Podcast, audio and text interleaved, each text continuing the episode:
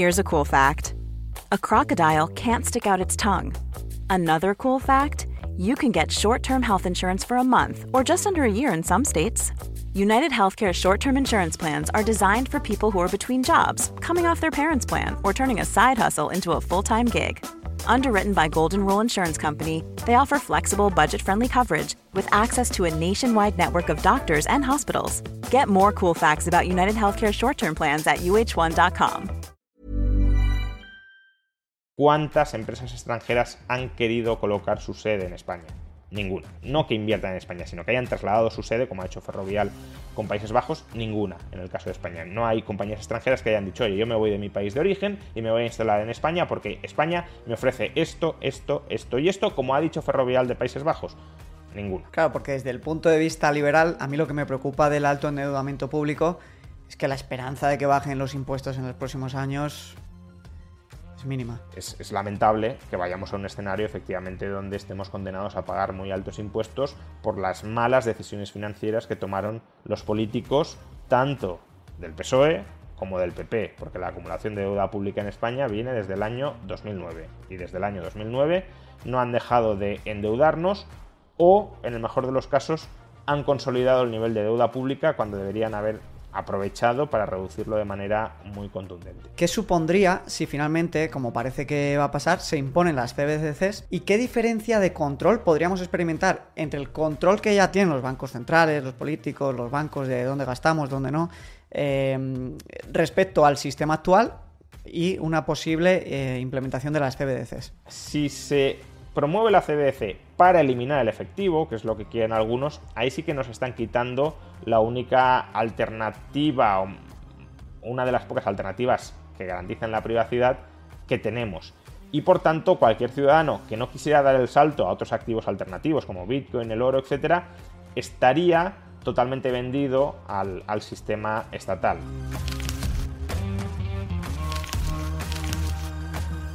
En el episodio de hoy tenemos a Juan Ramón Rayo. La mayoría de vosotros ya le conocéis, pero para los que no tenéis aún el privilegio de hacerlo, Juan Ramón es uno de los mayores intelectuales que hay ahora mismo en España, es un experto en liberalismo, en economía y sabe absolutamente de casi todo lo relacionado con las inversiones. Le hemos traído para que nos cuente un poquito más pues, de la manera que él tiene de entender las finanzas, las inversiones, de gestionar el dinero, de cómo pues, mejorar profesionalmente y para hablar un poquito de la situación económica y política actual. Juan Ramón, muchísimas gracias por estar hoy aquí en Camino al Mollón. ¿Qué tal? ¿Cómo estamos? Muchas gracias por la invitación. He de decir que si acaso me considero un poco experto en algunos campos de teoría económica. En finanzas pues sí, eh, sé en la medida en que afecte a la teoría económica, pero no me considero ni mucho menos un experto inversor, que para eso los hay y muchísimo mejores que se dedican profesionalmente a ello. Bueno, gracias por el apunte. Mira, lo primero que quería empezar comentando es una frase de Warren Buffett y también preguntarte por tus inversiones, porque la mayoría de mi audiencia pues es una amante de las inversiones y le encanta mucho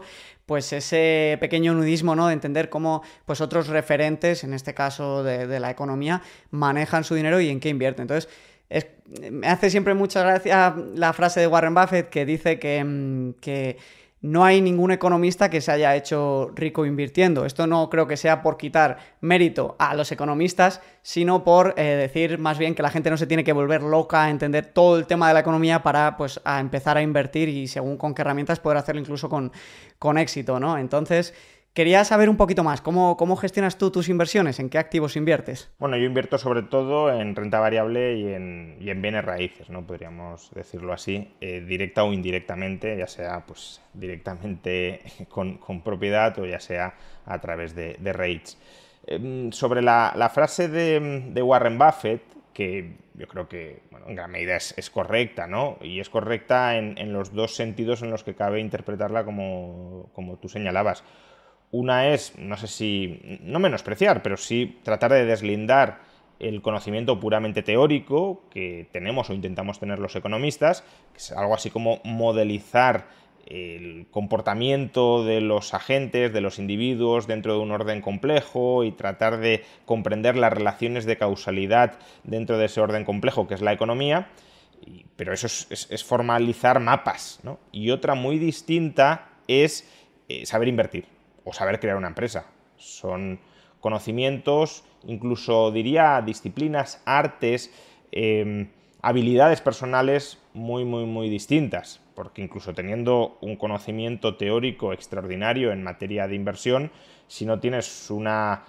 cierta predisposición personal a ser capaz, por ejemplo, de, resistir caídas muy fuertes, de tener la cabeza fría, etcétera, pues ni siquiera serías en ese caso un buen inversor, aun cuando tuvieras un conocimiento teórico perfecto y absoluto. Pero es que además el conocimiento teórico económico no es exactamente el conocimiento que necesita un, buen inversor. Y eso nos lleva a la segunda posible interpretación, que es un poco la, que tú eh, mencionabas de, bueno, uno puede ser un buen inversor sin ser experto en economía, totalmente cierto. Eh, Warren Buffett y muchos otros inversores dicen que no se obsesionan con la coyuntura, porque claro, si invierten a largo plazo, las fluctuaciones de corto plazo no son tan relevantes, no, no, van a condicionar su estrategia de inversión, más que nada porque si encuentras una empresa que está a buen precio, pues mm, si intentas decir, no, está a buen precio, pero seguro que en un mes estará a mejor precio porque la bolsa caerá, pero caerá no por la empresa, sino por el entorno macro, bueno, eh, te la juegas a que en un mes esté más cara y que no la hayas podido, podido comprar. De modo que si no eres sistemáticamente capaz, y creo que nadie es sistemáticamente capaz, de pronosticar la evolución de la coyuntura económica, ya no en el medio plazo, sino en, el corto plazo, pues es mejor no invertir obsesionado con la coyuntura, sino buscando la calidad y el buen precio detrás de cada, de cada activo. Lo cual no significa, cuidado, que si uno tiene un cierto buen olfato con la coyuntura, que es difícil, pero bueno, si tiene un cierto buen olfato con la coyuntura, no deba hasta cierto punto intentar considerarlo, porque claro, si eres capaz de, de anticipar más o menos los giros en la coyuntura, tus resultados y tus rendimientos se amplificarán, ya no solo por haber seleccionado una buena empresa, sino también una buena empresa en el mejor momento posible. Sí, al final si puedes optimizar un poquito el punto de entrada, ¿no? En, función del ciclo económico podrías obtener mejores retornos. Me llama mucho la atención porque cuando en Twitter y en Instagram puse que la gente me hiciese llegar preguntas para ti a raíz de esta entrevista, muchos, la mayoría de preguntas tenían que ver con el Bitcoin. Y no lo has comentado ahora a la hora de, hablar de tu cartera de inversión, ¿no? Entonces, em, te quería hacer dos preguntas a raíz de esto. Una, vas balanceando, porque mm, si hay poca gente que esté preparada para leer el ciclo económico, pues probablemente tú seas una de ellas para hacerlo con mayor garantía de éxito que el común de los mortales. ¿Vas balanceando tu cartera de inversión según tu visión del ciclo? ¿Y quiere decir esto que ahora no tienes Bitcoin en cartera? No, o sea, tengo Bitcoin en cartera, pero es una parte muy pequeña de mi, de mi activo y es una inversión que está así, desligo absolutamente de la coyuntura eh, por entero, ¿no? Es, una apuesta de potencial de muy largo plazo con una probabilidad de fracaso no menor. Pero, bueno, eh, ya digo, es un activo que no... Eh,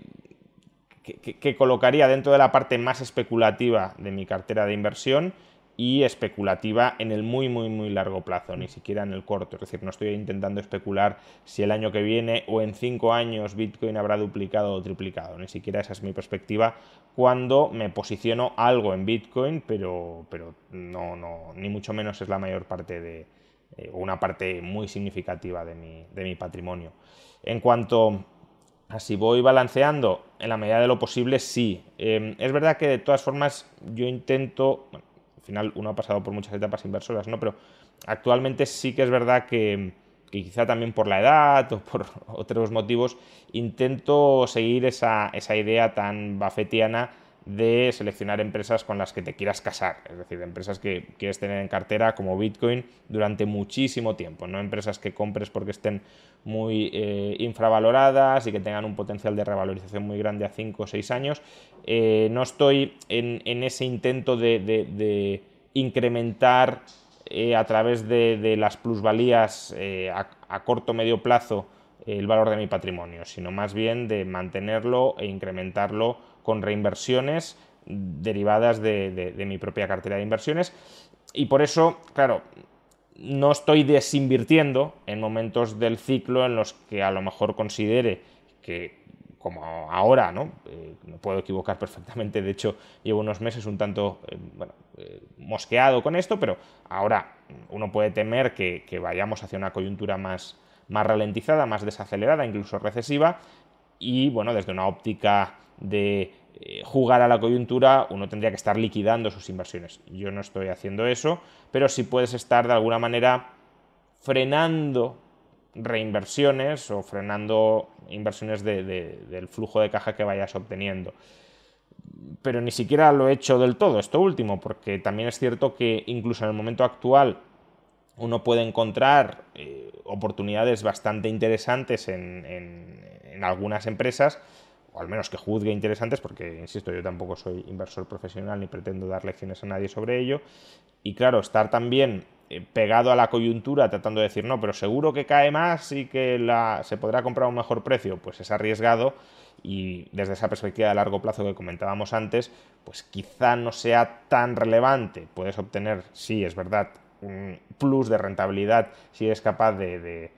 anticipar correctamente eh, la coyuntura, pero, pero, también te la juegas a, perder buenas oportunidades. Muy bien explicado. Te quería preguntar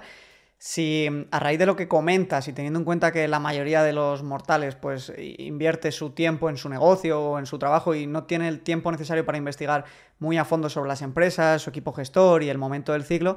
si crees que es una buena estrategia de inversión, em, la inversión en fondos indexados mundialmente diversificados a largo plazo con una estrategia de DCA, de aportaciones con un porcentaje del ahorro periódico para, el común de los mortales. Sí, yo creo que es la estrategia por defecto que debería seguir todo el mundo si no quiere,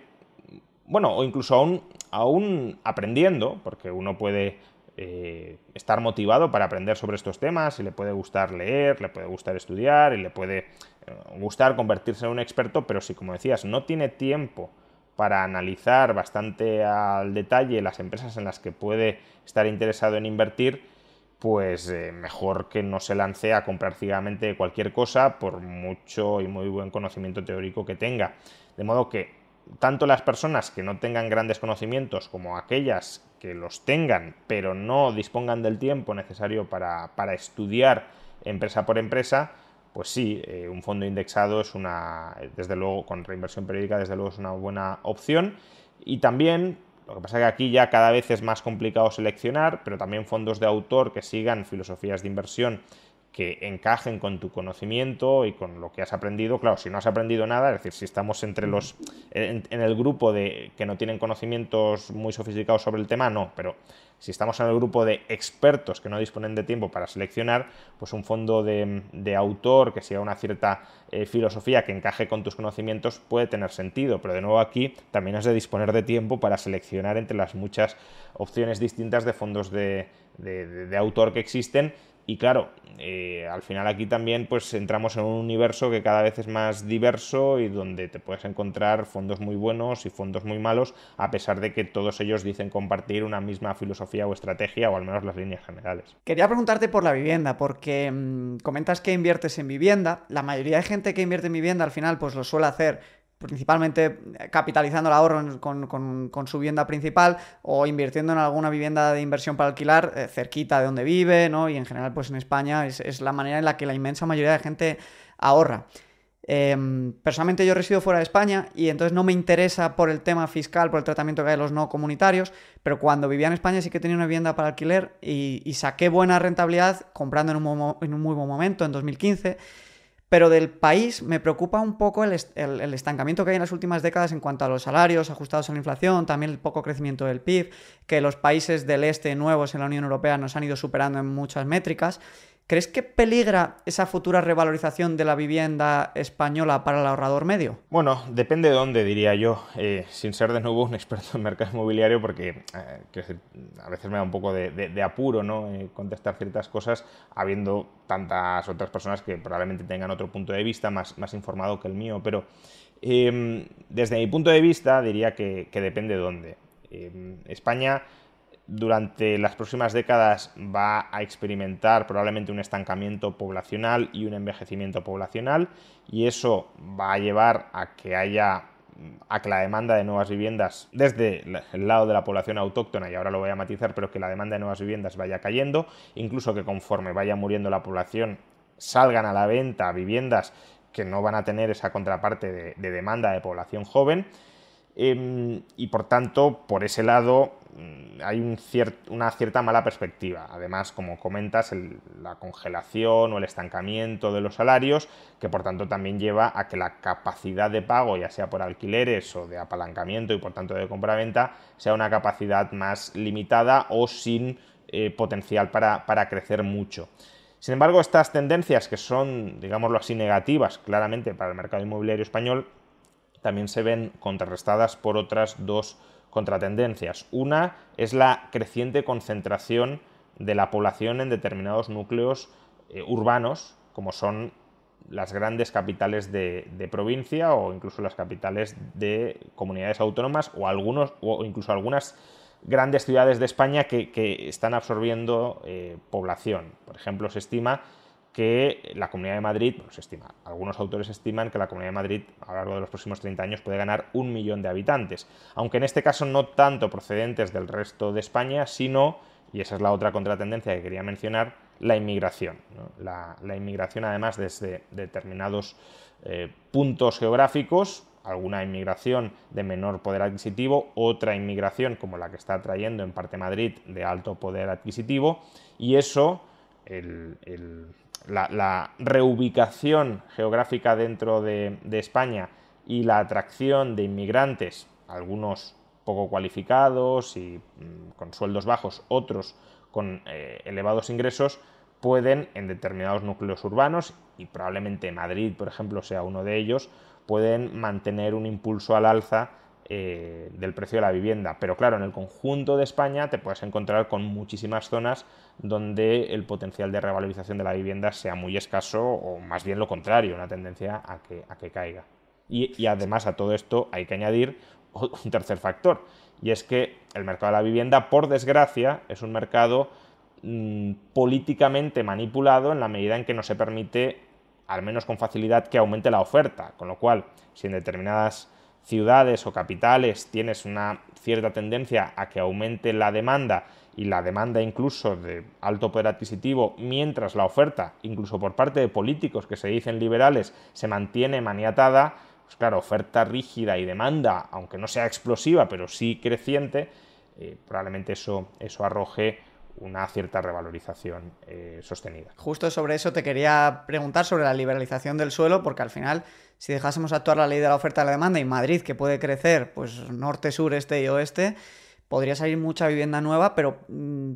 ¿por qué crees que no hay ese interés por liberalizar el suelo y permitir construir? Quizá precisamente porque el patrimonio de los españoles está principalmente en vivienda y les da miedo ¿no? perder esos votos igual si afecta al bolsillo de los votantes? Sí, eso es parte, parte de la explicación, sin duda. Es decir, aunque se suele hablar mucho del, pobre inquilino que está pagando alquileres altísimos, etcétera, no hay que olvidar que el 75% de las familias españolas son propietarias de su vivienda y que en torno al 40, 30, 40%, especialmente entre eh, las, capas más eh, jubiladas, ¿no? más de mayor edad de, la población, eh, poseen una segunda propiedad, no, necesariamente segunda vivienda, pueden ser garajes o pueden ser trasteros, pero en todo caso más allá de la primera vivienda.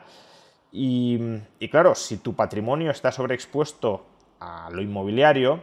a bienes raíces, y desarrollas una política dirigida a hundir, bueno, tampoco hundir, pero sí a, reducir significativamente el precio de esos bienes raíces para facilitar la accesibilidad a la vivienda de ese 25% de las familias, que es verdad que en grandes capitales lo están pasando muy mal porque eh, los alquileres están desbocados, pues eso te puede llevar a que algunos de tus votantes se sientan empobrecidos, maltratados, incluso aunque no, no te culpen a ti como eh, responsable de haber hundido su patrimonio inmobiliario, sí existe un efecto riqueza, que en este caso sería un efecto riqueza negativo de, oye, mi vivienda vale menos, mi segunda vivienda vale menos, y por tanto soy más pobre. ¿Y con quién me he empobrecido? Pues gobernando este partido que, insisto, a lo mejor no, no, vinculo que su política de liberalización del suelo es lo que ha provocado que mi patrimonio caiga, pero yo no he mejorado durante estos cuatro años o durante estos ocho años. Por tanto, voy a probar otra opción política. Esa es parte de, sí creo que es parte de la explicación. Otra que es verdad que em, impulsar una ampliación o un crecimiento de la población muy significativo, porque al final si tú incrementas la oferta de bajo coste, vas a tener más oferta, pero también más demanda, es decir, más gente, por ejemplo, querría venir a vivir a Madrid y la población de la Comunidad de Madrid pues se iría a 8, 9 o 10 millones de, de habitantes,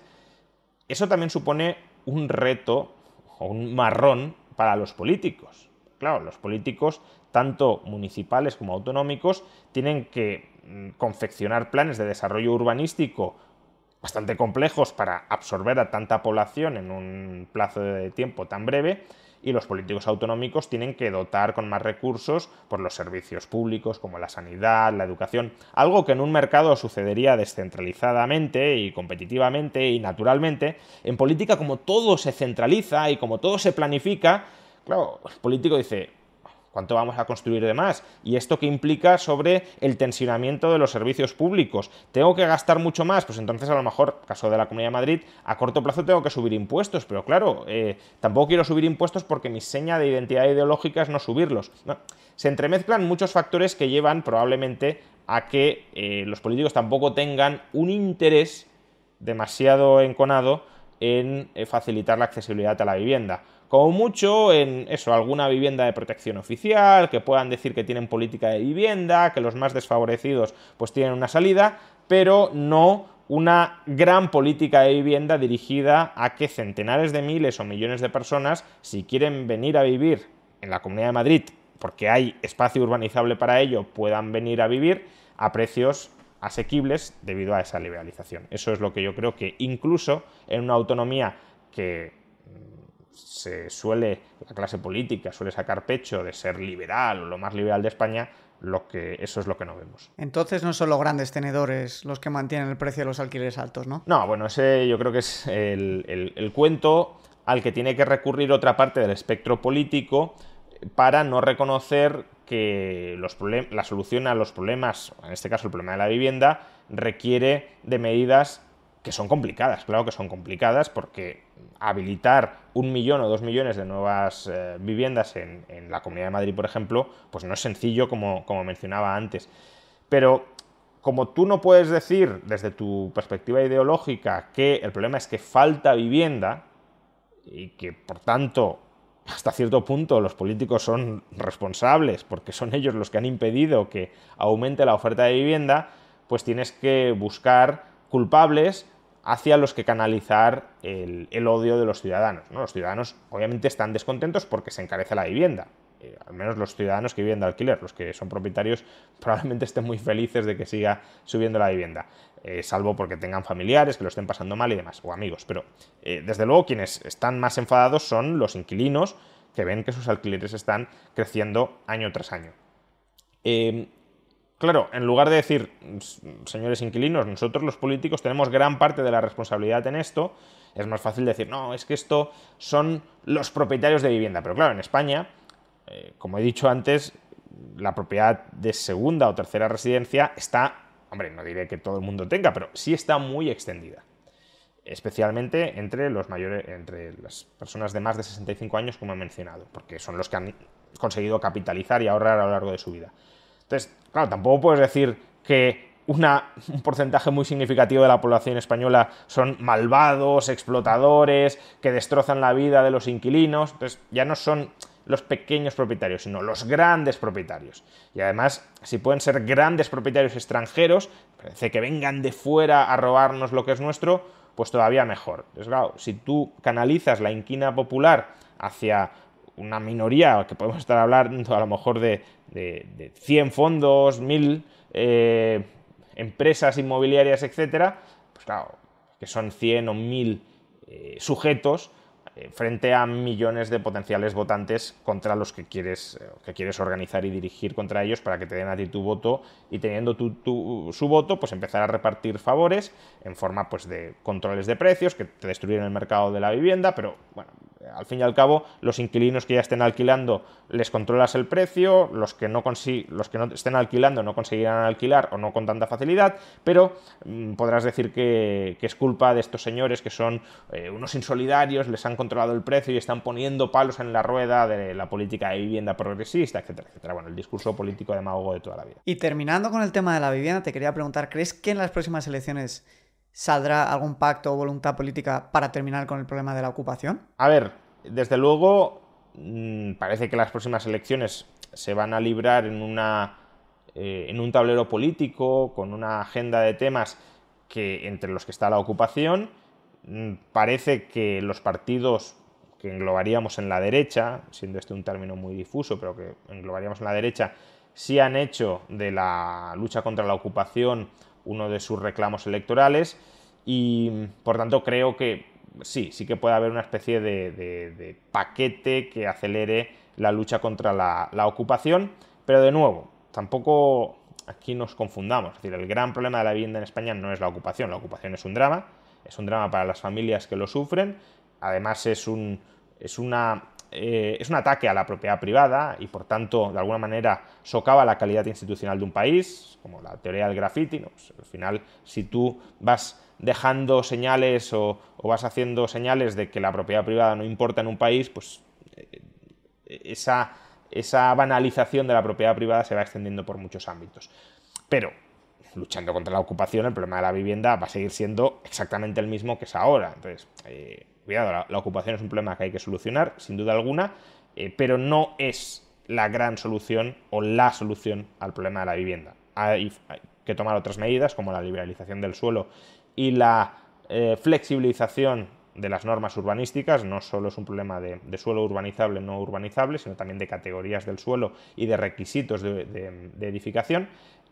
Para abaratar efectivamente la vivienda. Y ya terminando con el repaso que le estamos pegando a España, quería preguntarte, porque se dice mucho que España es un país de empresas muy, muy pequeñas, con uno o dos trabajadores o incluso de pequeños autónomos. ¿Qué debería pasar en España para que mm, vengan multinacionales o las empresas que hay puedan escalar y puedan mejorar la calidad de la oferta laboral que hay con mejores salarios, más competitivos, con mejores planes de carrera, como puede pasar en otros países? Bueno, son, son dos temas que están vinculados, ¿no? pero, pero que a lo mejor conviene separarlos. Uno es eh, por qué no estamos atrayendo más inversión extranjera y ahí pues eh, que no es que no estemos atrayendo ninguna, eh, pero desde luego un país ha de aspirar a traer muchísima más, sobre todo si quiere importar tecnología y, capital extranjero de alta calidad que permite incrementar la productividad dentro de España, que es lo que no ha sucedido durante los últimos 20 años. Y ahí, claro, España tiene que ofrecer algo que no ofrezca al resto del mundo. Y claro, no tenemos nada que ahora mismo nos vuelva especialmente atractivos no tenemos, no sé, una energía barata, eh, no tenemos um, una fiscalidad comparativamente más atractiva que la de otros países de nuestro entorno, tampoco muchísimo peor, pero desde luego no significativamente mejor. Quizá podemos tener hasta cierto punto mejores infraestructuras, pero no mejores infraestructuras para las empresas, porque por ejemplo la red de transporte de, mercancías por ferrocarril está absolutamente subdesarrollada frente a Europa. Tampoco tenemos un sistema educativo top que forme a, excelentes, extraordinarios estudiantes eh, adaptados a las necesidades de las empresas del país. Entonces, al final quizá lo único que tenemos es unos salarios mediocres en relación a una productividad que también es mediocre comparada con, con la de Europa, pero quizá no tan mediocre. Es decir, que hay un cierto diferencial positivo o el coste laboral unitario, por decirlo en términos más técnicos, eh, es, algo más bajo que en el resto de, economías desarrolladas y eso nos permite atraer algo de inversión extranjera, pero ya está, es decir, inversión extranjera que busque eh, sueldos bajos o sueldos comparativamente bajos, no inversión extranjera que busque y aspire a generar alta productividad. Eso en cuanto a, por qué no atraemos más. Eh, lo de Ferrovial, dicho sea de paso, ¿no? Creo que fue Luis Garicano que se preguntó, oye, eh, el problema ya no es que Ferrovial se marche de España, es cuántas empresas extranjeras han querido colocar su sede en España. Ninguna no que inviertan en España, sino que hayan trasladado su sede, como ha hecho Ferrovial con Países Bajos, ninguna en el caso de España. No hay compañías extranjeras que hayan dicho, oye, yo me voy de mi país de origen y me voy a instalar en España porque España me ofrece esto, esto, esto y esto, como ha dicho Ferrovial de Países Bajos.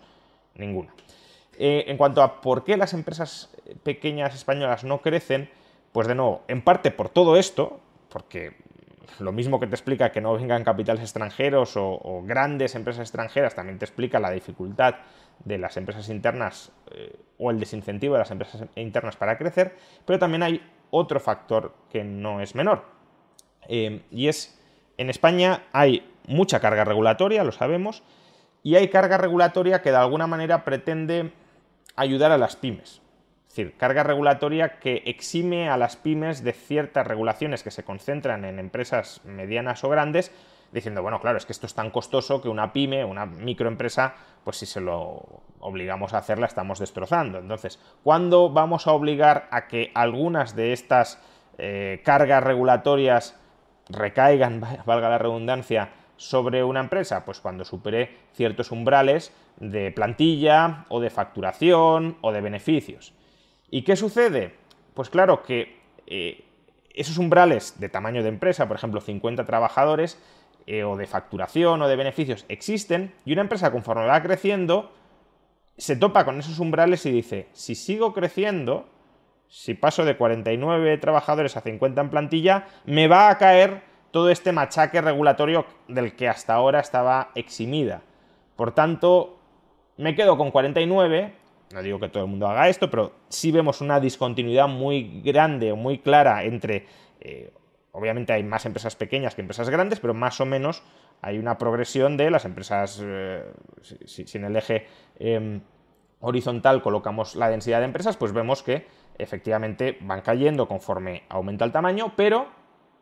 eh, cuando llegamos al umbral de, por ejemplo, 50 trabajadores, hay un salto mucho mayor que el que sería esperable por la progresión y luego superar los 50 ya vuelve con la misma progresión. Entonces, eh, esos umbrales sí están desincentivando el crecimiento, el crecimiento empresarial de una manera bastante, bastante obvia. Muy interesante esto último que, comentas y yo la verdad que no, tenía, no tenía estos datos del límite de, cómo se frenaba ¿no? la escalabilidad de las empresas cuando llegaba este, este tope por la regulación. Después te quiero preguntar sobre el tema educativo porque aquí tengo muchas preguntas que hacerte, pero antes y ya por terminar con el tema macro, te quería preguntar em, por la recesión en Estados Unidos y por el momento del ciclo en el que nos encontramos, porque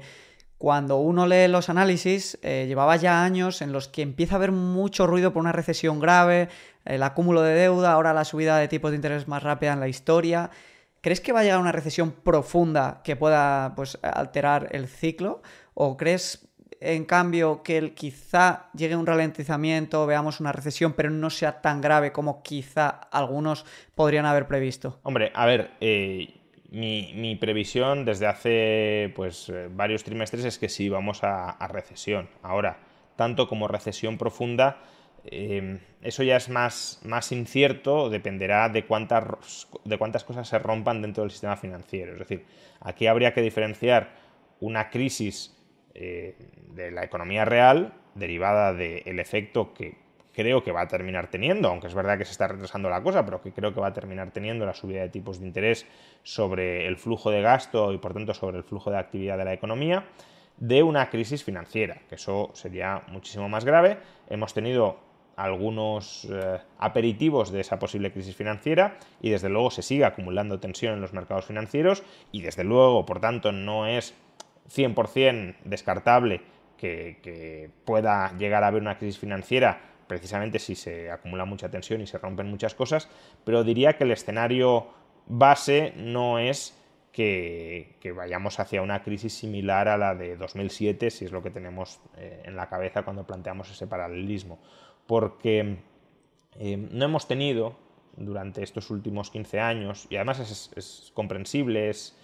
es incluso habitual históricamente que no hayamos tenido una acumulación de deuda privada como la que teníamos en el año 2007. Digo que es razonable que esto sea así porque, claro, una vez entras en una crisis de deuda privada durísima, como la que fue 2007, 2008, 2009 y bueno, los años sucesivos también la crisis de la eurozona y demás,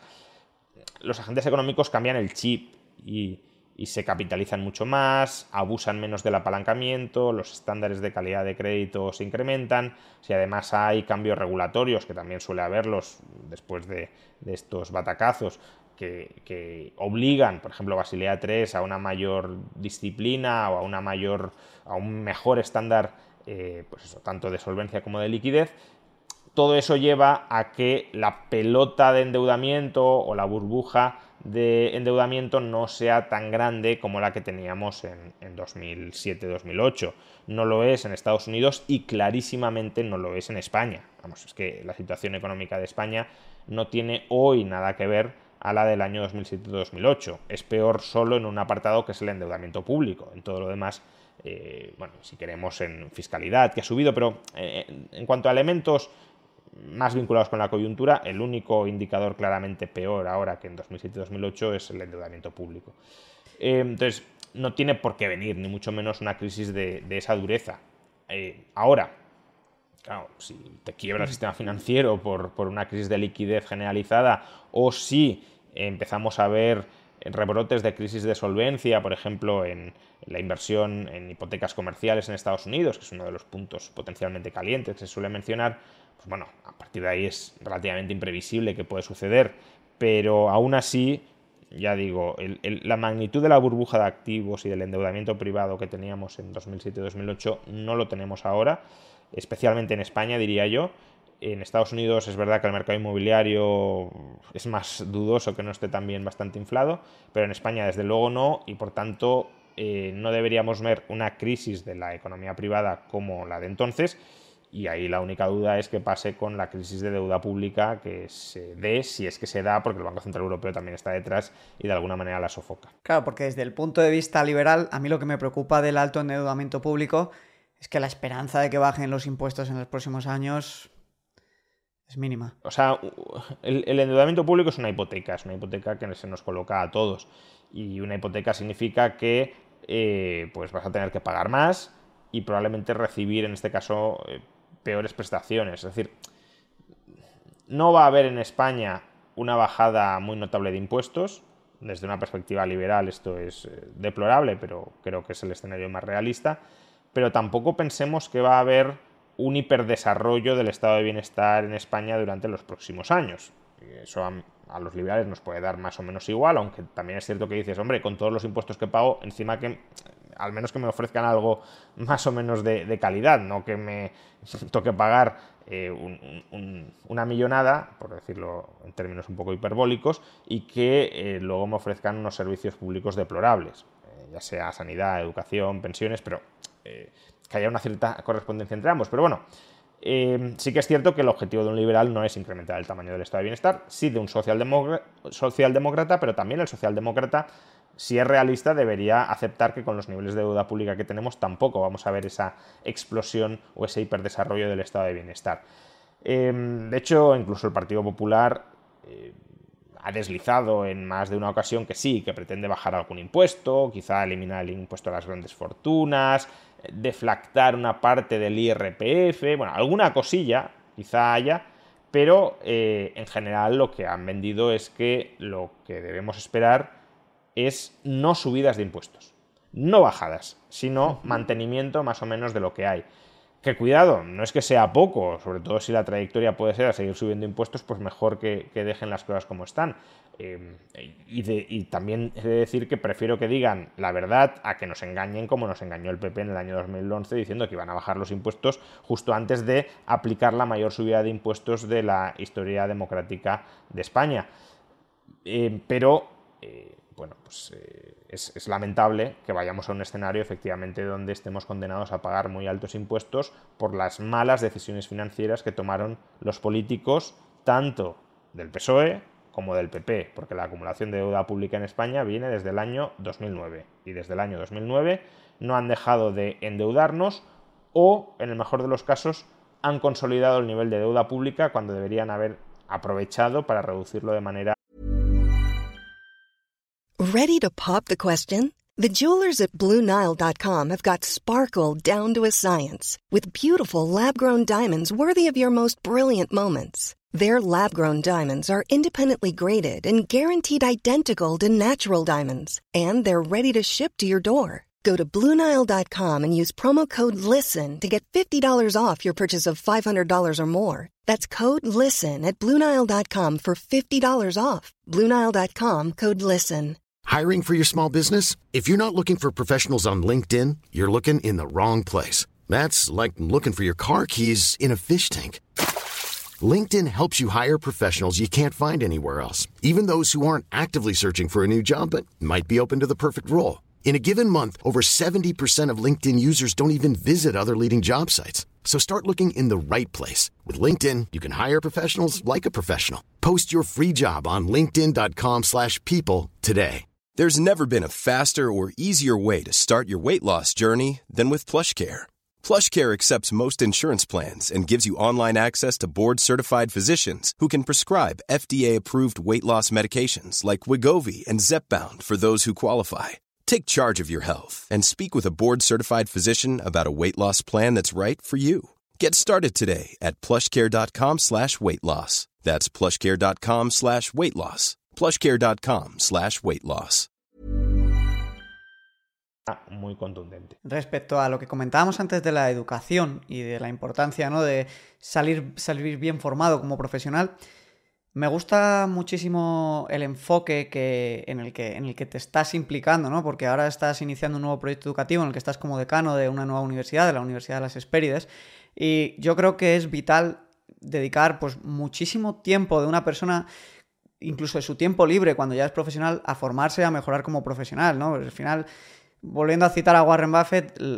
con lo que más de acuerdo estoy con él, y estoy de acuerdo en muchas cosas, que dice que la mejor, la mejor inversión que uno puede hacer siempre es uno mismo porque tiene el mejor retorno independientemente del momento del ciclo económico, del lugar en el que estés y de todas las circunstancias, porque nunca te la pueden arrebatar y siempre vas a estar rentabilizándola, ¿no? Entonces, pues contarnos un poquito más de este proyecto que, habéis iniciado en la Universidad de las Hespérides. Sí, eh, es un proyecto en el que bastante gente llevamos implicados, yo diría que mínimo 10 años, pero que las distintas eh, instancias burocráticas, administrativas de España eh, han estado de alguna manera bloqueando o frenando hasta que finalmente pues, ha terminado, por suerte, saliendo adelante. Hay que decir que en España la educación, la educación en general, pero la educación superior en particular, no es un sector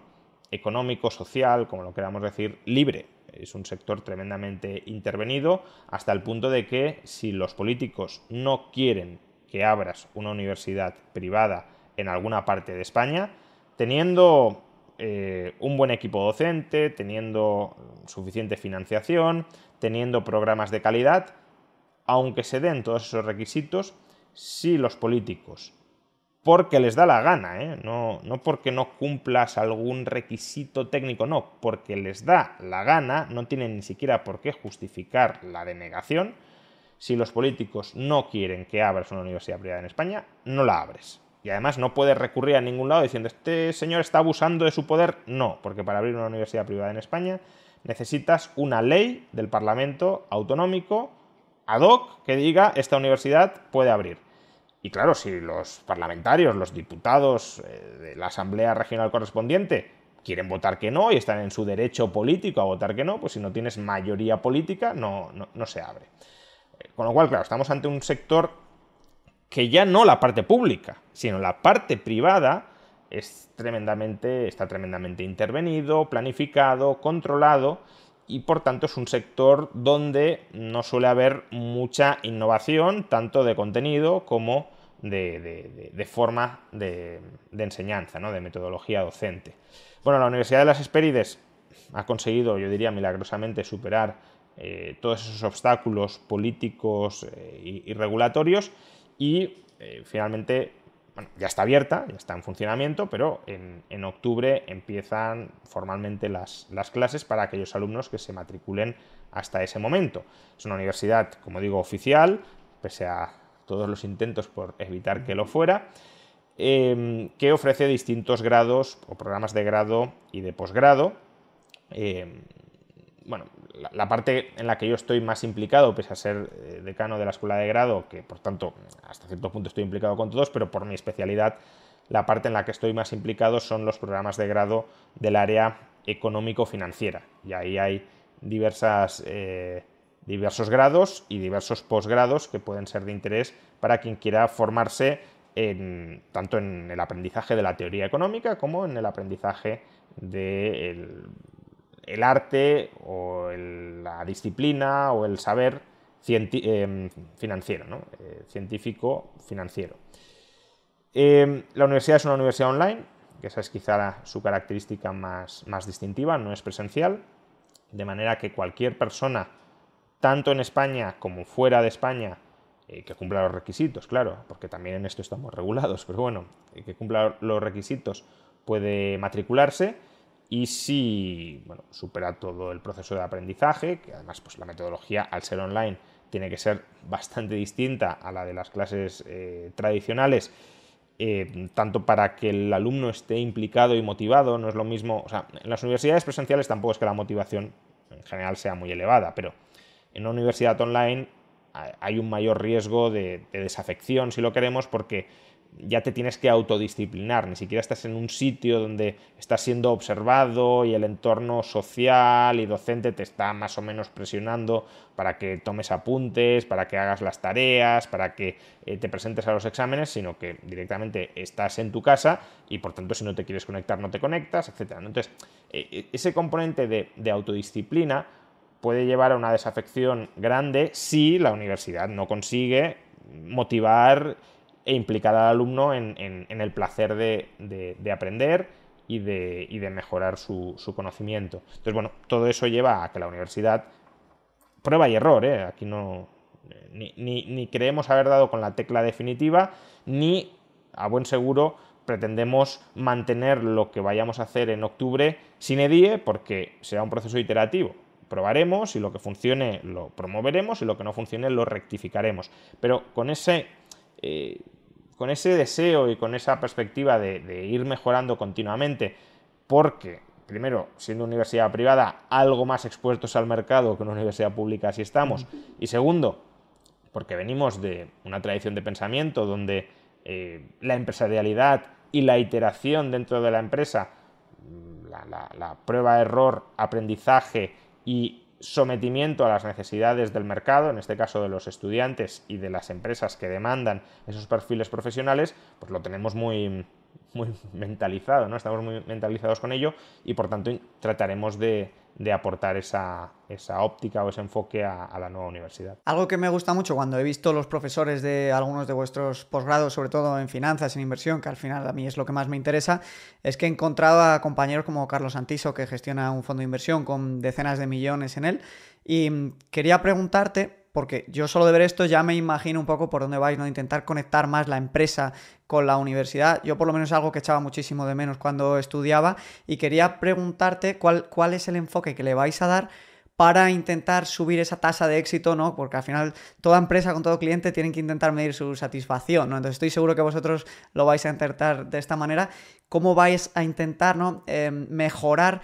ese sentimiento de fracaso que la gente tiene hoy en día cuando entra a la universidad y sale pues con un trabajo muy precario o sale o está en tercero o cuarto de, curso del grado y no sabe ni de qué opciones hay de trabajar ni cuáles son sus sueldos. ¿Cómo vais a lograr hacer más efectiva esa conexión de empresa-alumno? Bueno, como, como te decía, eh, llevamos 10 años con este proyecto, ¿no? Y han sido 10 años en los que tampoco hemos estado de brazos cruzados, ya no porque hemos estado luchando contra viento y marea de la burocracia, sino porque, em, digamos, el, germen de la universidad es una escuela que existe desde el año 2012, una escuela em, de, formación superior que se llama Centro de Estudios OMMA, que tiene dos grandes programas de formación. Uno es el máster en economía, que, del que también soy codirector, máster en economía UFM OMA, en colaboración OMA con la Universidad Francisco Marroquín, y el otro programa, que es el, inicial, con el que comenzó todo, que es el máster en Value Investing y Teoría del Ciclo Económico. Entonces, este máster, de nuevo, como te decía, por esta visión de, iteración, tratando de, corregir errores y de mejorar continuamente, este programa ha sufrido una mutación brutal desde la primera edición de 2012 a la edición actual, que será pues la vigésimo segunda o vigésimo tercera. Em, es decir, si uno compara, no tiene prácticamente nada que ver. Pero em, al margen de que hayamos ido mejorando claramente el producto para volverlo más útil y más eh, conveniente para el estudiante, desde la primera edición sí teníamos muy claro que queríamos motivar y proporcionar a los estudiantes las herramientas para que o bien en una empresa o bien lanzando ellos su propia empresa pudieran eh, tener éxito en el mercado. Y de esa eh, primera edición, pues han salido, no sé, estudiantes tan exitosos profesionalmente hoy en día como por ejemplo José Luis Benito y, su, fondo True Value, ¿no? que ellos empezaron, obviamente no fue el único conocimiento que adquirieron, pero una de las formaciones en las que eh, aprendieron inicialmente, o aprendió José Luis Benito, fue el máster de, Value Investing de, OMA. Y, con el tiempo han salido otros fondos de, este programa porque mm, hasta cierto punto la gente adquiere las herramientas, ve que son herramientas útiles y las trata de poner empresarialmente en, práctica. ¿no? Por tanto,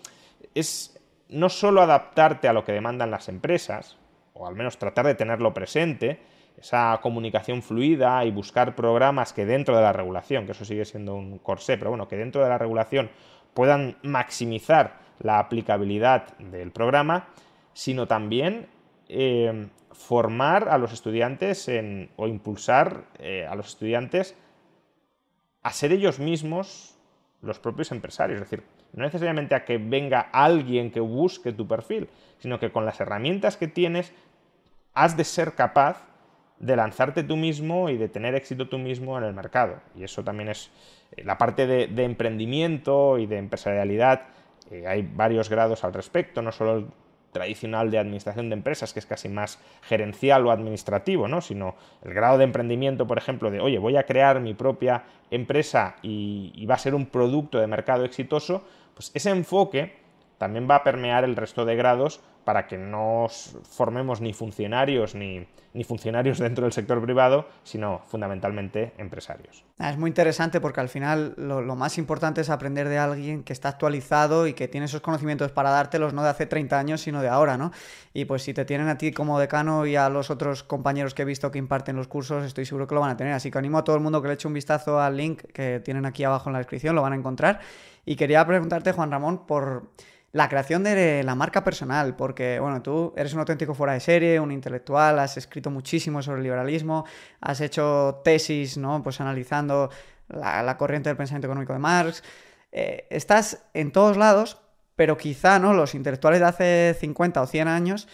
pues eh, no tenían y no podían aprovechar la oportunidad que has tenido tú de crear esta marca personal para aumentar muchísimo tu exposición, por supuesto también puedes monetizar y, crear esa vertiente como, empresario, ¿no? Entonces, si conseguís darle a vuestros alumnos pues esa visión tan buena que has tenido tú de no solo ser un gran intelectual, un gran profesional, sino además esa, esa visión actualizada ¿no? de la marca personal hoy en día, pues estoy seguro que es súper potente. Entonces, te quería preguntar ¿Cómo surgió la creación de, tu marca personal? ¿no? ¿Cómo pasaste ¿no? cuando, cuando acabaste tu universidad, empezaste a estudiar más, a profundizar? ¿En qué momento decidiste lanzarte al gran público y decir, oye, voy a ser un, intelectual del siglo XXI, por así decirlo? Bueno, a mí la, divulgación siempre me ha interesado mucho. Eh, exponer mis ideas al público siempre me ha apasionado porque me gusta el debate y la forma de debatir, claro, no es cerrarte con tus ideas en un cuarto, sino volcarlas y, abrirlas a que estén sujetas a crítica y a través de la crítica mejoras, claro. Es decir, un poco lo que decía antes, ¿no? Prueba, error, rectificación también en el campo eh, intelectual. Entonces, yo desde, incluso estando en la universidad, ya trataba de, publicar mis escritos, no con pretensión dogmática, eh, aunque al final, obviamente, uno sí defiende lo que cree, porque si no, no creería en eso, pero, pero siempre abierto a que me repliquen e incluso con el tiempo yo diría gustoso de que me hagan cambiar de perspectivas, eh, bueno, pues he expuesto mis ideas al, público y desde los diversos canales que, podía haber entonces, ¿no? ya sean eh, pues blogs en, internet donde podías escribir, lo cual hasta cierto punto supone una, o supuso una cierta revolución frente a lo que había, porque eh, pensemos que cuando yo empiezo a escribir en los blogs, que es cuando más o menos todo el mundo en España empieza a escribir en los blogs, que es año 2002, 2003, quizá hubo alguno un poco más precoz, 2001, pero más o menos ese fue, esas fueron las fechas.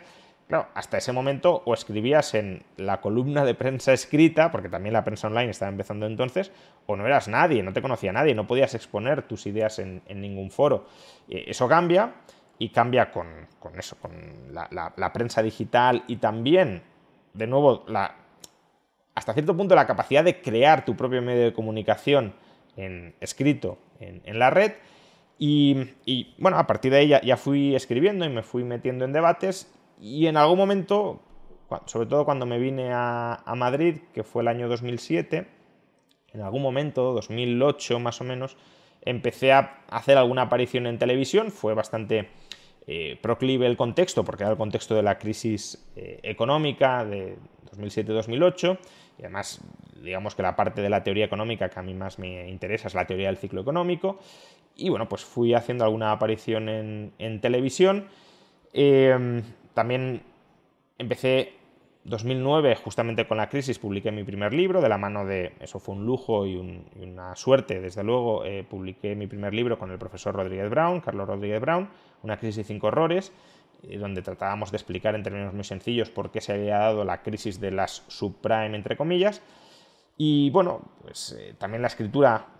ya no solo en prensa o en blogs, sino la escritura más de fondo y más desarrollada, siempre me ha, siempre me ha llamado mucho la atención los, primero como ensayos un poco más largos y luego como libros, y a partir de ahí pues también fui teniendo la suerte de poder escribir algunos, algunos libros que poco a poco fueron encontrando cabida en las casas de algunos lectores. Lo recordaba el, otro día, ¿no? Eh, la primera vez que fui a la Feria del Libro, precisamente a, firmar eh, una crisis de cinco horrores, no sé si firmé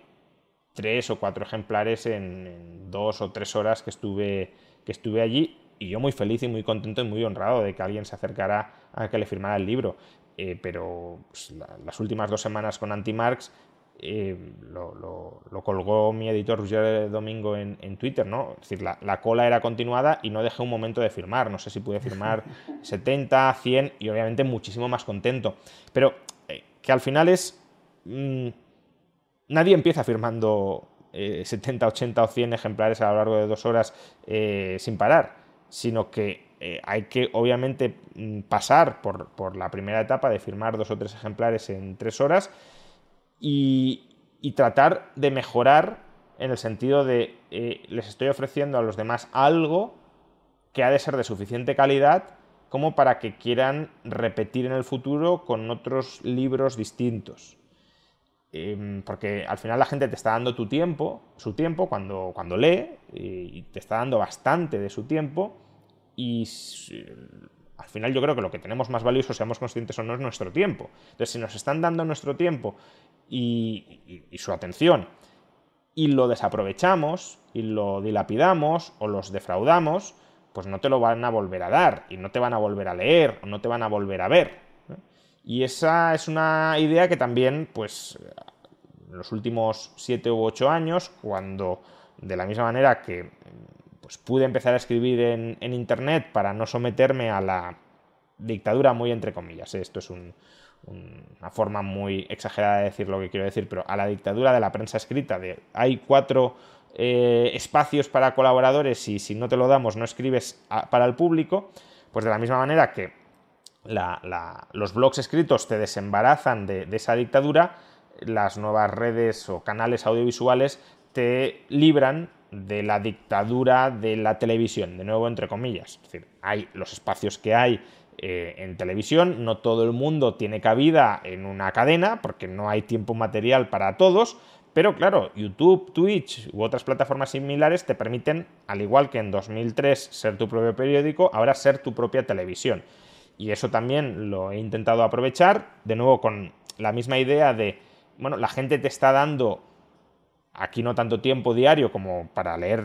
cuando te leen en un libro, pero te está dando 8, 10, 15, 20 minutos al día y eso es mucho, sobre todo si una persona te los da todos los días y has de intentar crear un contenido que al menos esté a la altura de sus expectativas, que consideren de suficiente calidad y sobre todo también en un entorno tan competitivo y mejor que así sea como este, que sea relativamente mejor al que pueden ofrecer otros, al menos para el nicho de, oyentes o de espectadores al que tú te diriges. Y todo eso te fuerza a estar hasta cierto punto en una permanente tensión eh, por intentar mejorar continuamente o, por no bajar al menos el, nivel que uno espera que, debes tener para que te siga dando parte de su tiempo y, bueno, pues todo eso, hasta cierto punto, es lo que podríamos llamar lo que tú llamas marca personal, es decir, que haya una cierta reputación o una cierta expectativa de que lo que una persona va a encontrar contigo cuando te regala o te da parte de su tiempo eh, va a ser de suficiente calidad como para que te lo quiera seguir dando. Súper interesante, la verdad. Me gustaría repreguntarte 50 cosas sobre esto y ahondar más en, cómo has vivido todo, este salto que ha tenido que ser increíble, pero hay que valorar el tiempo que, como has dicho, es lo más valioso. Así que vamos a seguir y, quería preguntarte una cosa que no quiero quedarme sin preguntarte y que muchísima gente no termina de entender y es... Em, ¿Qué supondría si finalmente, como parece que va a pasar, se imponen las CBDCs ¿Y qué diferencia de control podríamos experimentar entre el control que ya tienen los bancos centrales, los políticos, los bancos de dónde gastamos, dónde no, eh, respecto al sistema actual y una posible eh, implementación de las CBDCs? Bueno, a ver, eh, depende cómo se implementen las CBDCs, ¿no? hay muchos modelos posibles, hay modelos de CBDCs que podrían ser de absolutísima privacidad y por tanto incontrolables por los propios políticos, el único compromiso que habría ahí es que el Banco Central se compromete a estabilizar su valor, pues como si estabiliza el valor de cualquier otro activo, eh, pues podría estabilizar el valor de esa CBDC que no controla. Em, pero hay otros modelos de, control prácticamente absoluto por parte del Banco Central. Em, y por desgracia parece que nos acercamos o nos aproximamos, o lo que se, de alguna manera se quiere impulsar o promover son esos modelos de control político bastante reforzado. Y esto, em, ¿en qué nos diferencia del control que puede hoy ejercer un banco? Pues a ver, tampoco de tantísimas cosas. Es decir, un banco hoy ya tiene una capacidad para, para controlarnos, para fiscalizarnos, incluso si contara con la connivencia del poder político para arruinarnos, eh, para vaciarnos o congelarnos nuestros saldos o incluso confiscarnos nuestros saldos en sus cuentas corrientes, que es muy grande. Em, ¿Cuál es la diferencia? Porque al final si ya más o menos esto ya se puede dar, pues qué más da que eh, se promuevan CBDCs que permiten hacer más o menos lo mismo. Pues la diferencia es que al menos hoy tenemos una alternativa que es el efectivo, que no deja de ser una moneda estatal también, ¿eh? pero es una moneda estatal no controlable o no tan fácilmente controlable, porque al final todo es bastante, todo es potencialmente controlable, pero desde luego es muy complicado controlar eh, el efectivo, es muy complicado controlar eh, quién tiene el efectivo y es muy eh, complicado controlar a quién le transmites el efectivo y por qué motivo, por qué razón, etc. Es decir, que hay una privacidad mucho más garantizada con el efectivo que con las CBDCs, con el modelo que se quieren aplicar. Y em, además es más complicado también que te arrebaten el dinero en efectivo a que te arrebate pues, el saldo en una cuenta corriente o las CBDCs eh, intrusivas que quieren terminar imponiendo. Em, entonces, si se aprueban las CBDCs, salen adelante y no se elimina el efectivo, pues la diferencia más allá de que pueda haber una cierta percepción de que esto es extraordinario y de que lo moderno es pasarnos ahí y de que hay que renunciar completamente al efectivo, eh, mientras exista la opción del efectivo, a mí no me preocupa tanto. Porque, bueno, al final tienes o cuenta corriente CBC o efectivo. ¿Que usted quiere más privacidad? Pues se va al efectivo. ¿Que no le importa tanto la privacidad? Pues eh, o cuenta corriente o CBC según el riesgo y las condiciones que le, que le marquen. Ahora, si se promueve la CBDC para eliminar el efectivo, que es lo que quieren algunos, ahí sí que nos están quitando la única alternativa, una de las pocas alternativas que garantizan la privacidad que tenemos. Y por tanto, cualquier ciudadano que no quisiera dar el salto a otros activos alternativos como Bitcoin, el oro, etc., estaría totalmente vendido al, al, sistema estatal. Básicamente los políticos o los burócratas podrían saber en qué gastamos nuestro dinero y podrían congelarnos o expropiarnos nuestro dinero solo con un clic. Y eso, em, más allá de si se termina haciendo o no, porque eh, no vivimos hoy por hoy en tiranías donde un político tenga plena arbitrariedad para hacer eso solo por su capricho, es decir, aunque pueda hacerlo eh, formalmente, institucionalmente no tiene esa capacidad para hacerlo, pero eh, más allá de si a corto o medio plazo esa capacidad institucional existe o no, lo cierto es que darle tantísimo poder a un potencial, a un político, mm, es peligroso y además hasta cierto punto altera las reglas de juego, porque si el Estado tiene ese poder, tenderá a debilitar los eh, contrapesos institucionales para tratar de ejercerlo. Y el problema al final es que con el efectivo ya nos han dejado claro cuál es la tendencia, que están limitando las compras que puedes hacer con él a mil euros y cada vez es más difícil, digamos que para un ciudadano de a pie que no quiera liarse a montar una estrategia para poder volver a meter ese dinero en efectivo en el sistema de alguna otra manera, pues ya casi ni es una alternativa, con lo que lamentablemente no deberíamos de confiar nuestra libertad a la buena voluntad tan fácilmente. Ya para ir terminando, te quería preguntar porque a mí lo que más miedo me da es esta mezcla entre la renta universal básica y las CBDCs. En un hipotético futuro donde quizá ya no haya tantos puestos de trabajo, que esto está por ver porque siempre se ha dicho con cada revolución tecnológica que ha habido, pero si finalmente fuese así y resulta que hay un porcentaje grande de la población que tiene que vivir de una renta básica universal porque no hay trabajos para todos, lo cual no, no creo que llegue pronto ni, ni, ni que sea a ciencia cierta lo que vaya a pasar, ¿Crees que esta, em, este ingreso básico universal es una ayuda a la sociedad o una ayuda al poder político para tener más controlada la sociedad?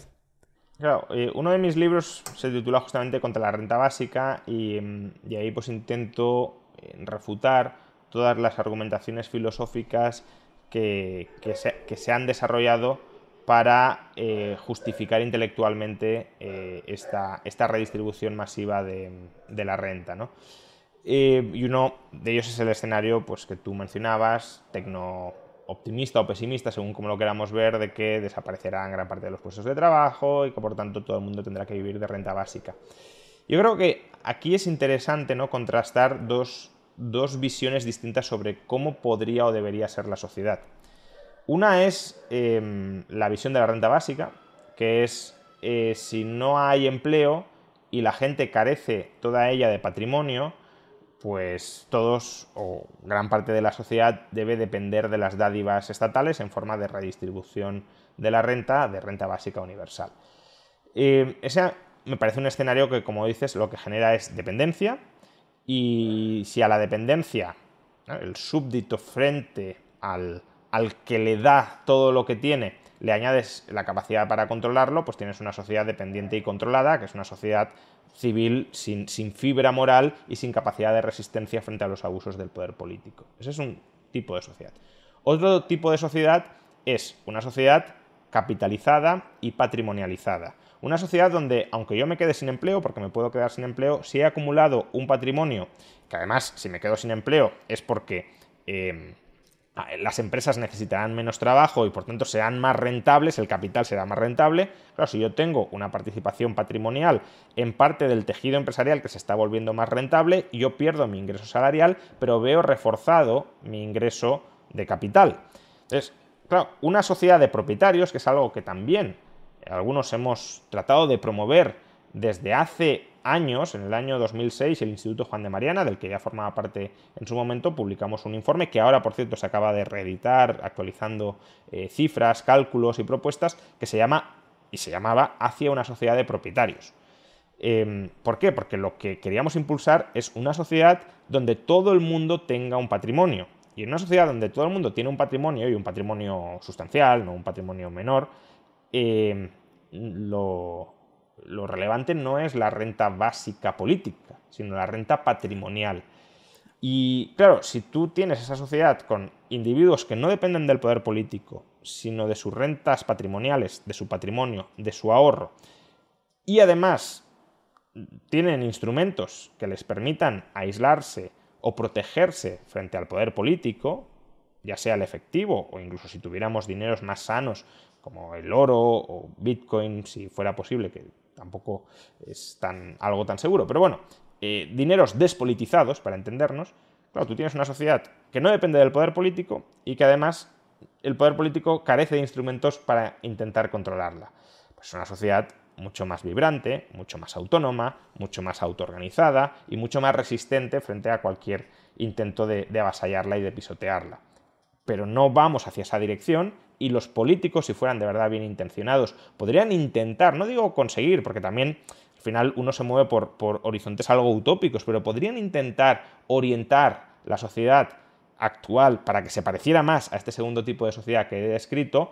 alejándonos del primer tipo de, de sociedad zombificada que he descrito inicialmente. Y sin embargo, los políticos se están esforzando por que cada vez nos parezcamos más a esa sociedad descapitalizada y controlada y dependiente de las dádivas del poder político de turno para tenernos controlados y sojuzgados. Totalmente de acuerdo. Yo al final lo que siempre intento recalcar en mis vídeos, especialmente cuando analizamos un poco el declive potencial de la clase media ¿no? y este, esta posible futura sociedad tecnológica, es que estamos en una carrera por el control del capital de las empresas. Entonces, que la gente debería intentar invertir en... Yo siempre recomiendo los fondos indexados porque creo que es la manera más sencilla de acceder al capital. Porque si al final eres dueño de estas empresas, esa futura revolución tecnológica, te vas a beneficiar de ella, vas a ser partícipe y tendrás algo que decir o como mínimo que beneficiarte. Entonces, creo que mm, si el ciudadano medio no tiene mucho que hacer, esto es lo más importante que, que puede hacer junto con formarse e intentar aumentar los ingresos en ese sentido. Formativamente, si pudiéramos, el consejo que daríamos es, oye, no te especialices solo en una rama del conocimiento, sino eh, ten bastante conocimiento de muchas ramas por si alguna de ellas desaparece, que te puedas dedicar a otras opciones. Eso no es factible porque una persona no puede ser especialista en todo, por definición, ¿no? Eh, si te especializas en todo, al final eres un generalista, no un especialista. Em, pero bueno, lo ideal, si, pudiera ser, es ser experto en todo y por tanto ser, entre comillas, especialista en todo, para protegerte frente a cualquier cambio en eh, la cualificación profesional que se exija en una economía. Pero bueno, si bien esto es imposible, lo que sí es posible es tener exposición económica a sectores muy distintos al tuyo. Y si no puedes tener una exposición económica laboral, porque tu capital humano no puede abarcarlo todo, sí puedes tener una exposición económica financiera a sectores muy diversos. Por tanto, em, por ejemplo, en mi cartera de inversiones, ¿tiene sentido desde una óptica de diversificación que yo invierta en el sector educativo? No, no tiene ninguno. Porque si el sector educativo desaparece tal como lo entendemos hoy, eh, gran parte de mis ingresos van a desaparecer, porque yo me dedico en parte a ser profesor. Em, y si estoy invertido en el sector educativo, pues el capital que haya inmovilizado en él también va a desaparecer. Ahora, si yo invierto en, no sé, industria química y no tengo ni idea de industria química en cuanto a conocimiento profesional,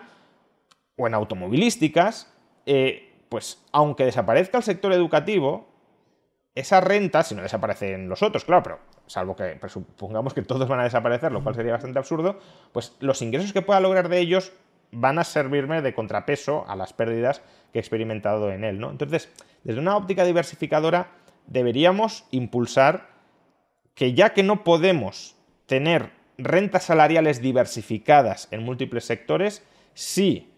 renta salarial en un sector y rentas del capital diversificadas entre sectores. Totalmente de acuerdo. Ya para terminar, Juan Ramón, te quiero hacer unas preguntas que me tienes que contestar lo más rápido posible, porque sé que no tenemos tiempo y de la manera, aunque te gustase profundizar, intenta ser lo más breve posible, que son preguntas que me ha dejado la audiencia para ti.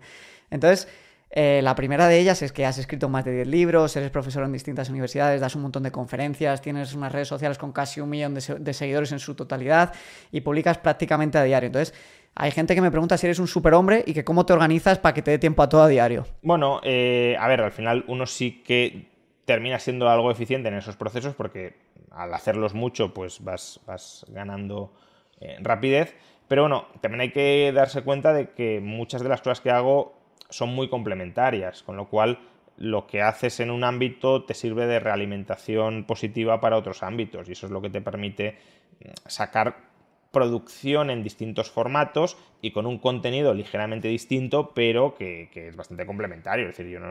no, saco artículos, no sé, de física o de química porque son campos de mi saber que se me escapan totalmente, ¿no? Yo me mantengo dentro del campo de la economía, de las finanzas, de la política, de la filosofía, más o menos, pero intento no salirme de ahí, pero combinar todo el conocimiento que tengo y el nuevo que genero y el nuevo que aprendo, pues a aplicarlo a, campos distintos y eso también me da realimentación para seguir intentando mejorar. ¿Cómo es tu rutina diaria? ¿A qué hora te levantas? ¿Qué haces? Me levanto no muy temprano por la mañana. Em, intento pues más o menos estar al día de la, prensa, que eso no siempre es recomendable, pero bueno, es otro debate, de más o menos la actualidad de, de, buena mañana. Y luego o bien tengo clase, que no suele ser el caso, suelo tenerlas por la tarde, o bien pues me dedico a, a escribir el artículo correspondiente del día y también a, a grabar el vídeo de YouTube si ese día si ese día subo contenido que intento subirlo diariamente. ¿Y de todo esto que haces, qué es lo que más disfrutas? ¿Escribir, eh, aparecer en debates, crear contenido? Diría que desde una perspectiva más general y largo plazo, escribir libros. Lo que pasa que es eh, quizá la, la parte que tiene una, un menor alcance en, en, sociedad, porque claro, los libros pues se leen mucho menos que los artículos y los artículos mucho menos que, que los vídeos, ¿no? Entonces se trata un poco de combinar todas ellas para que tampoco ninguna quede especialmente coja. Si solo me dedicara a escribir libros, de alguna manera me faltaría la, la capacidad de, llegar a un público más amplio. Esta no me la han, no me la han puesto, pero la voy, a, la voy a improvisar sobre marcha. Igual que te has planteado crear una nueva universidad, ¿Te gustaría el proyecto de poder diseñar un nuevo país? Un nuevo país, no me veo, no, me considero tan con, constructivista, ¿no? Como mucho querría diseñar, pues, una comunidad de vecinos o una pequeña urbanización que pueda ser funcional, pero un país, eh, no, no, creo, no sé si nadie, pero vamos, no creo que nadie eh, sea capaz de diseñar un país desde arriba. Las buenas sociedades emergen desde abajo y en todo caso lo que, lo que sí necesitan esas buenas sociedades para emerger son reglas claras, sencillas y, que posibiliten la cooperación entre las personas. ¿no? Entonces, el, diseño institucional lo dejo más para la microescala de, bueno, pues, oye, en este barrio convivimos puerta con puerta a estas personas, hemos de convivir puerta con puerta a estas personas, busquemos formas de, de en ese entorno, maximizar el bienestar y la convivencia. Pero una vez ya vas más allá de esa microescala, eh, para todo lo demás lo que necesitas son, son, reglas impersonales y que la gente conforme su propia sociedad en su entorno y en su ámbito de vida, respetando las sociedades que conformen otros en su propio ámbito de vida. Una pregunta que se ha repetido es si te habías planteado marcharte de España a un país más liberal y con menos impuestos. No, no creo que lo haga por, por raíces personales y, y hasta cierto punto profesionales, aunque las profesionales como podéis imaginar, tampoco son tan, tan marcadas, dado que bueno, pues, eh, la universidad es online, YouTube también es online, por lo tanto, perfectamente podría seguir haciendo prácticamente todo lo que hago desde fuera, pero bueno, las raíces personales en este caso sí, sí pesan más. Y ya para terminar, nos preguntan qué bloque crees que, ganarás, que ganará en las próximas elecciones, ¿el popurrí de izquierdas o el bloque de derechas? Bueno, yo también diría o el popurrí de derechas, ¿no? porque bueno, también. ahí también hay mucha cosa. Pero, a ver, no lo sé, no, no, tengo más información que la que se desprende de las encuestas y de las recientes elecciones autonómicas y municipales. Entonces, mi, mi expectativa con la información que tengo, que ya veremos, claro, al final uno siempre está revisando eh, la nueva información para incorporarla en cambios de expectativas, pero la expectativa es que gane el bloque de la derecha, pues eso, PP Vox, eh, y que previsiblemente tenga capacidad de gobernar, pero no lo sé, eh, veremos qué, qué, termina ocurriendo, obviamente son, son, expectativas sobre información que puede quedar caducada. Hombre, no hay mucho tiempo para que caduque, pero todavía queda más de un mes para que pueda cambiar bastante el escenario. Muy bien, Juan Ramón, pues ha sido un placer, un auténtico placer tenerte por aquí. Espero que, a ti también te haya gustado esta entrevista y ojalá tenerte en el futuro pues contándonos más sobre tu, tu proyecto, tu universidad, que, sé que ya lleva tiempo gestándose y estoy seguro que va a ser un auténtico éxito y que nos puedas actualizar de todos tus proyectos porque cada poco nos sorprendes con una nueva publicación, con un nuevo libro y es todo de una calidad intelectual altísima, así que Esperamos poder tenerte muy pronto más por aquí. Pues muchísimas gracias eh, por, la entrevista, la he disfrutado mucho y, y nada, pues eh, ojalá, ojalá nos volvamos a ver en el futuro.